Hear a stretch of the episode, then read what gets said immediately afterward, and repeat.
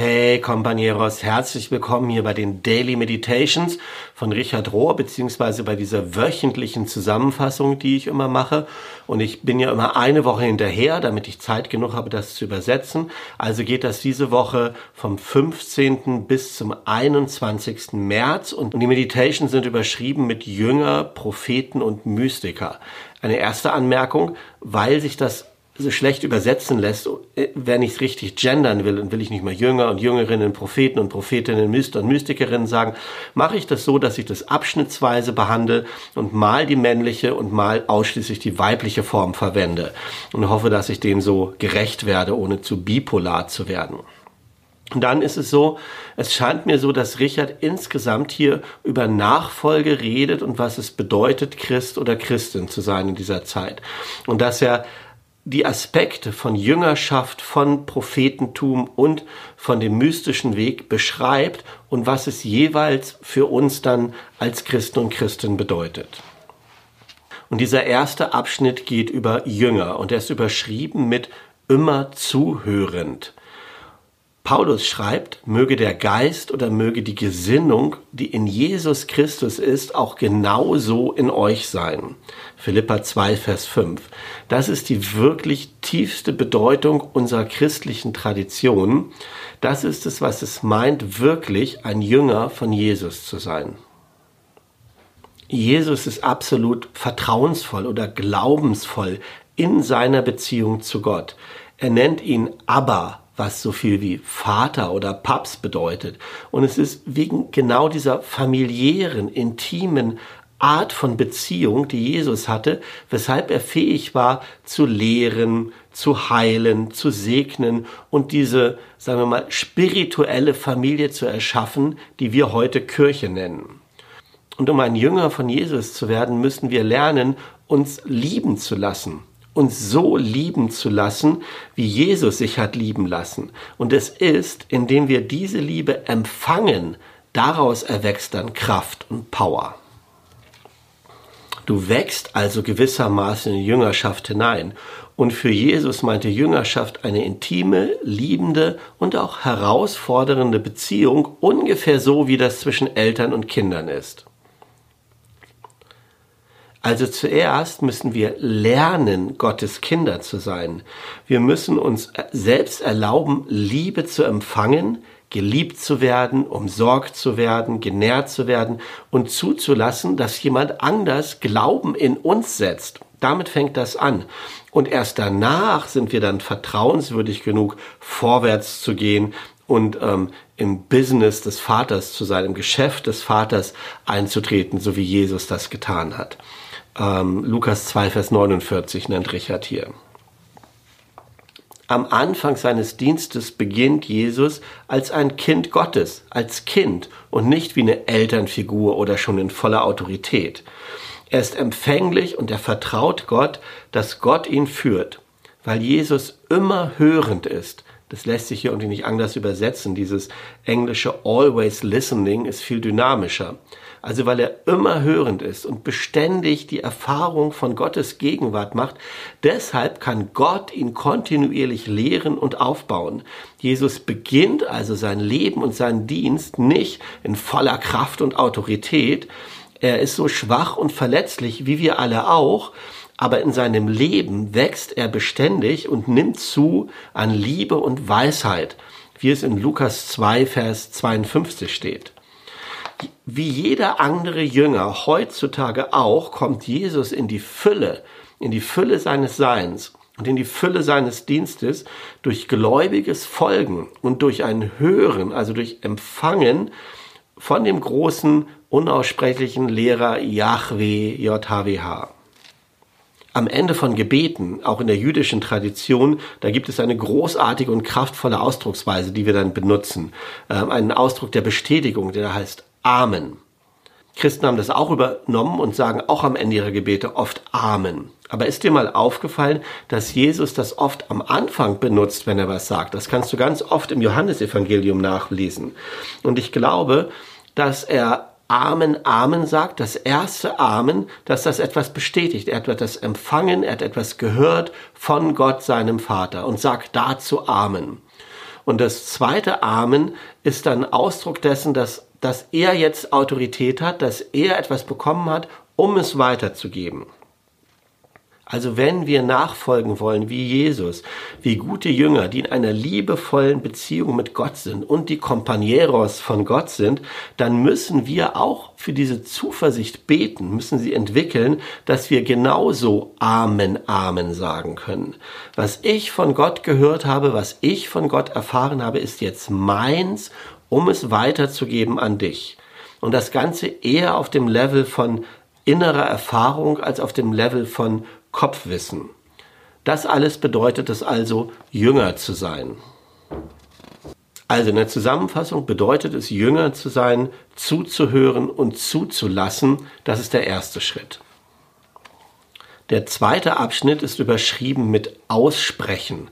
Und hier verwende ich jetzt mal die weibliche Form durchgehend. Und in diesem Abschnitt geht es so um den prophetischen Aspekt von Nachfolge. Also Prophetinnen.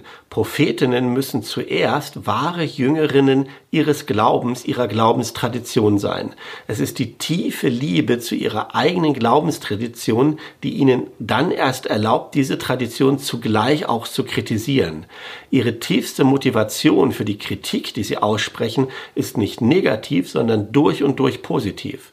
Und äh, eine dualistische Gesinnung versteht das nicht, weil in diesem Entweder-Oder-Denken immer davon ausgehst, was du kritisierst, ist etwas, was du nicht liebst.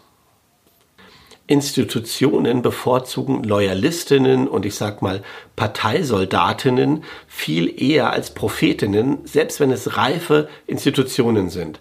Weil es uns allen ja auch so geht. Wir finden es unbequem, mit Leuten zusammen zu sein, die uns auf unsere eigenen Unperfektheiten und unsere Schatten hinweisen, das mögen wir nicht, aber wir brauchen das letzten Endes, um zu wachsen. Und Richard sagt, Menschen, die gelernt haben, Dinge klar zu benennen, Prophetinnen, und trotzdem selber gut klarkommen in dieser Welt mit diesen ganzen Widersprüchen, diese Leute würde ich Prophetin nennen. Sie sind gleichzeitig voller Vertrauen und Glaube und gleichzeitig kritisch. Albert Nolan, ein dominikanischer Priester, hier sage ich mal nicht Priesterin, aus Südafrika, hat mehrere Bücher geschrieben darüber, was es heutzutage heißt, Jüngerin und Nachfolgerin von Jesus zu sein. Und er beschreibt die Rolle einer Prophetin und wie Jesus das ausgefüllt hat folgendermaßen. Prophetinnen sind Leute, die Dinge aussprechen, wenn alle anderen still bleiben. Sie kritisieren ihre eigene Gesellschaft, ihr eigenes Land, ihre eigenen religiösen Institutionen. Und das führt unausweichlich zu Spannungen, zu einem gewissen Grad an Konflikten zwischen der Prophetin und dem Establishment. In den hebräischen Schriften, also im Alten Testament, sehen wir, wie Prophetinnen ständig mit Königinnen und Priesterinnen aneinander geraten. Und Jesus war sich vollkommen bewusst, dass diese Spannung existiert, dass es, dass diesen Konflikt gibt, ähm, wie ihn jede Prophetin dann erfährt. Und diese Spannung oder dieser Konflikt besteht letzten Endes zwischen Autorität und Erfahrung. Wahre Prophetinnen sind nicht Teil der autoritären Strukturen in ihrer Gesellschaft und auch nicht in ihrem religiösen System. Anders als Priesterinnen und Königinnen sind Prophetinnen nicht ernannt oder ordiniert oder gesalbt von dem religiösen Establishment. Sie haben die Erfahrung gemacht von einer bestimmten Berufung, die direkt von Gott kommt und ihre Botschaft gründet in dieser Erfahrung Gottes. So spricht Gott unsere Mutter. Gott der Herr sage ich nicht, Gott unsere Mutter. Und wir haben dann in Evangelien ja gesehen, wie mutig und radikal Jesus gesprochen hat gegen die ganzen Selbstverständlichkeiten und Annahmen und Praktiken von dem sozialen und religiösen Establishment in seiner Zeit. Er hat ihre ganze Welt auf den Kopf gestellt und der Konflikt, der daraus entstanden ist, der ist so groß geworden, am Ende mussten sie ihn töten, weil sie ihn nicht anders ruhig gekriegt haben. Und jeder Versuch von uns heute, dieselbe Spiritualität zu leben wie Jesus, das so zu praktizieren, bringt uns dazu, dass wir immer mehr lernen müssen, die Wahrheit zu den Mächtigen und zum Mainstream so auszusprechen, wie Jesus das getan hat und damit den gleichen Konsequenzen zu leben. So im nächsten Abschnitt, da verwende ich immer wieder die männliche Form, da geht es um innere Erfahrung oder den mystischen Weg. Die meisten Christen heute halten sich für Jünger von Jesus, wenn sie seiner Lehre folgen, wenn sie das glauben, was er gesagt hat. Und es sind weniger, die versuchen so zu leben wie er, die die gleiche Praxis an Solidarität und an Dienst am Nächsten haben, die es also als Lebensstil verstehen.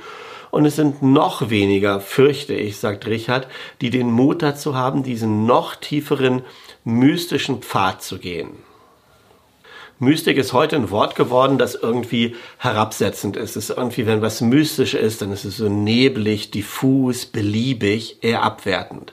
Aber für mich bedeutet Mystik, so sehe ich das, einfach ein Erfahrungswissen über spirituelle Dinge. Das ist Mystik im Gegensatz zu äh, Bibelwissen oder Buchwissen, zweite Handwissen oder Kirchenwissen, also Erfahrungswissen.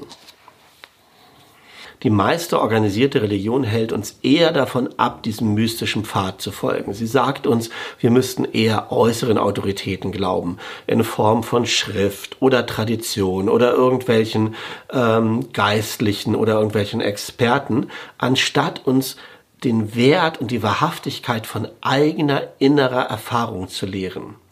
Im Grunde genommen hat das dazu geführt, wir sind gelehrt worden, unserer eigenen Seele zu misstrauen, wo diese innere Erfahrung stattfindet und damit auch dem Heiligen Geist zu misstrauen, der in uns ist. Man muss dazu aber auch sagen, dass innere Erfahrung auch leicht missverstanden werden kann oder, oder falsch interpretiert werden kann. Ja? Nicht jede innere Erfahrung, die du machst, ist zu 100 Prozent äh, Gott. Wir müssen so eine Art Filter entwickeln, um unsere eigenen Agenda rauszufiltern und unser eigenes Ego rauszufiltern, dass wir also bei dieser inneren Erfahrung nicht sozusagen das, was wir sowieso schon wollen, Gott in den Mund legen. Und dafür braucht es ein solides Verständnis von Theologie, von Psychologie, von Soziologie, von den Gesetzmäßigkeiten, die passieren und das Ganze gepaart mit ähm, guten und weisen Ratgebern. So, der letzte Abschnitt führt das zusammen. Wenn wir so Jüngerschaft leben, Prophetentum leben und diesen mystischen Pfad gehen, dann führt das dazu, dass unser Leben sich fokussiert. Wenn wir in unserem spirituellen Leben wachsen, dann werden wir zunehmend zentriert, gesammelt. Ähm, es wird uns klar, nur wenige Dinge zählen wirklich. Und jetzt, in diesen Zeiten von dieser Corona-Krise, sehe ich immer mehr Leute, die zu dieser Erkenntnis kommen, was wirklich zählt. Und es ist so ein Bewusstsein, dass wir da alle zusammen drinstehen. Jeder Kontinent, jedes Land, jede Klasse, jede Religion, jede Rasse, jedes Alter, jedes Geschlecht. Wir sind alle gleichermaßen betroffen von dieser Krise und von dem Leiden. Und dieses Leiden hat die Fähigkeit, uns zu einer Ganzheit zu führen oder zu einem Einssein, uns zu fokussieren. Wir sehen das an Jesus, zum Beispiel an dieser Geschichte, wie er seine Jünger auf den Berg der Verklärung führt, wie er sie insgesamt damit zu dieser Sammlung oder Zentrierung oder Fokussierung führt. Jesus führt seine Jünger auf, also auf den Berg und lässt sie dort ihre eigene innere Erfahrung machen. Und damit bereitet er sie auf das Kreuz vor. Er sagt, es wird so kommen. Seid bereit. Es ist der einzige Weg, wie auch ihr verklärt werden könnt.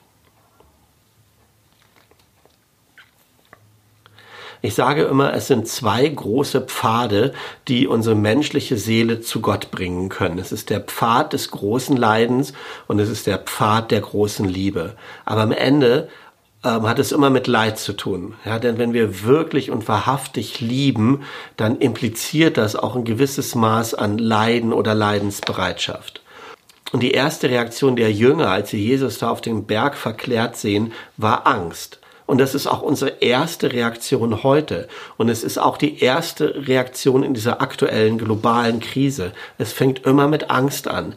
Aber dann kommt Jesus und sagt, habt keine Angst. Und in der Geschichte auf dem Berg der Verklärung ähm, heißt es dann, die Jünger hoben ihre Augen auf, als sie keine Angst mehr hatten, und sie sahen nur noch Jesus. Sie waren vollkommen fokussiert und zentriert auf Jesus. Was für eine innere Erfahrung. Aber dann geht diese Geschichte weiter. Jesus führt sie nämlich wieder den Berg hinunter. Er führt sie zurück in die gewöhnliche Welt, ähm, wo er seine Arbeit fortführt, seine Arbeit von Liebe verbreiten, von Heilung, von gewaltfreiem Widerstand gegen das Establishment. Wir können nicht immer auf diesem Berg bleiben. Wir können nicht immer nur bei innerer Erfahrung stehen bleiben. Und dann kommt in dieser Geschichte der Satz, der mich immer am meisten enttäuscht. Jesus sagt an seinen Jüngern damals, erzählt niemandem, was hier passiert ist.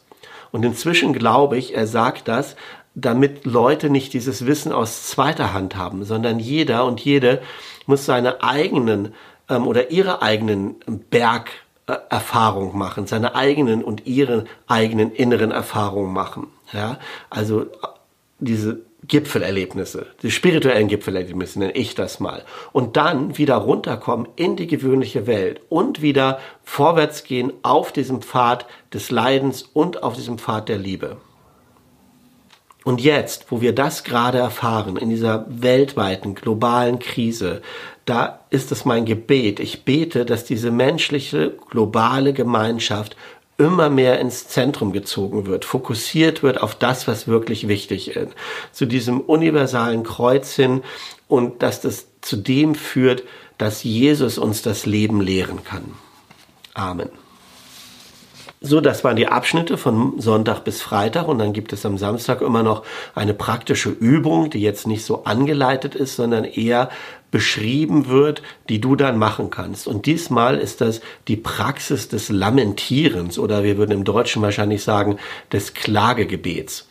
In Zeiten von Krise müssen wir alle Ressourcen, die wir haben, mobilisieren. Wir müssen alle physischen und materiellen Ressourcen aktivieren. Wir müssen alle emotionalen Ressourcen aktivieren und alle spirituellen. Und auf spiritueller Ebene eine Praxis, die wir auch in der Christenheit entwickelt haben, ist die des Lamentierens oder des Klagens, des Klagegebets. Und dieses Klagegebet wächst uns, wenn wir da sitzen und laut aussprechen, wenn wir zu Gott sprechen und zueinander sprechen, wenn wir getroffen sind, wenn wir traurig sind, wenn wir sprachlos sind angesichts des Absurden ähm, in dieser Welt und, und dieser Tragödien, die passieren und wie Menschen sich dann immer noch verhalten, dass wir all das nicht in uns reinfressen, sondern da sitzen und mitteilen, also aussprechen. Und die Art, wie wir das lernen können in der Bibel, finden wir in dem Psalm. Fast ein Drittel der ganzen Psalmen sind Klagepsalmen und die folgen immer so einem bestimmten Grundmuster. Ein Klagepsalm folgt immer so einem Dreischritt. Zuerst kommt die Beschwerde, die Dinge zu benennen, dass sie nicht so sind, wie sie sein sollten, dass sie nicht gut sind, dass das Leiden da ist, dass das einfach auszusprechen und Gott hält das schon aus. Wir können Gott all das vorwerfen, was wir sehen und was an Leid da ist, ja, für, bei uns oder bei anderen, das wirklich rauszulassen. Und dann kommt ein zweiter Abschnitt bei den Klagepsalmen, die man so mit Anrufen bezeichnen kann. Äh, Anrufen zu Gott. Gott, wo bist du? Ähm, rette mich, tu was, Gott, heile mich, beschütze mich, zeig Gnade, Gott, mach irgendwas. Dieses fast verzweifelte Anrufen ist dann der Mittelteil. Und am Ende kommt in den Klagepsalmen dann immer auch so ein Ausdruck von Vertrauen. Ich, glaube, Gott, du wirst es machen. Dieses Glauben übersteigt mein Verstehen, mein Wissen, auch wenn ich es nicht sehe, auch wenn es langsamer passiert, als ich denke, auch wenn es Dinge kostet und Menschenleben kostet, was ich nicht verstehe. Am Ende glaube ich aber Gott, dass du es machen wirst. Das ist die Struktur der Psalmen und so können wir uns damit einklinken und auch so beten. Und einer der ganz besonderen Psalmen ist der Psalm 22, denn das ist der, den Jesus auch am Kreuz gebetet hat. Mein Gott, mein Gott, warum hast du mich verlassen? Und vielleicht probierst du das mal aus, diesen Psalm zu lesen angesichts der heutigen Krise und dein Leiden und dein Klagen damit einzuflechten. Und bevor du diesen Psalm betest, bitte Gott, dass er dann durch den Psalm und durch den Heiligen Geist zu dir spricht. Und ich lese mal ein paar Auszüge aus diesem Psalm vor und du kannst dann ja irgendwann noch den ganzen Psalm mal lesen selber. Psalm 22. Mein Gott, mein Gott, warum hast du mich verlassen? Bist fern meinem Schreien, den Worten meiner Klage. Mein Gott, ich rufe bei Tag, doch du gibst keine Antwort. Ich rufe bei Nacht und finde doch keine Ruhe. Ich bin ein Wurm und kein Mensch, der Leute Spott vom Volk verachtet. Sei mir nicht fern, denn die Not ist nahe und niemand ist da, der hilft. Deine Treue preise ich in großer Gemeinde. Ich erfülle meine Gelübde vor denen, die Gott fürchten. Die Armen sollen essen und sich sättigen, den Herrn sollen preisen, die ihn suchen. Aufleben soll euer Herz für immer. Meine Seele, sie lebt für ihn. Danke fürs Zuhören und Zusehen bei diesen Meditations. Ich werde auch gar nicht viel weiter was zu sagen. Ich wünsche dir einfach für diese Woche, die vor dir liegt, alles Gute, Gottes Segen, wo immer du bist, was immer du brauchst, dass du hinter all dem Klagen das Vertrauen finden mögest, vorwärts zu gehen. Und dafür segne ich dich. Amen.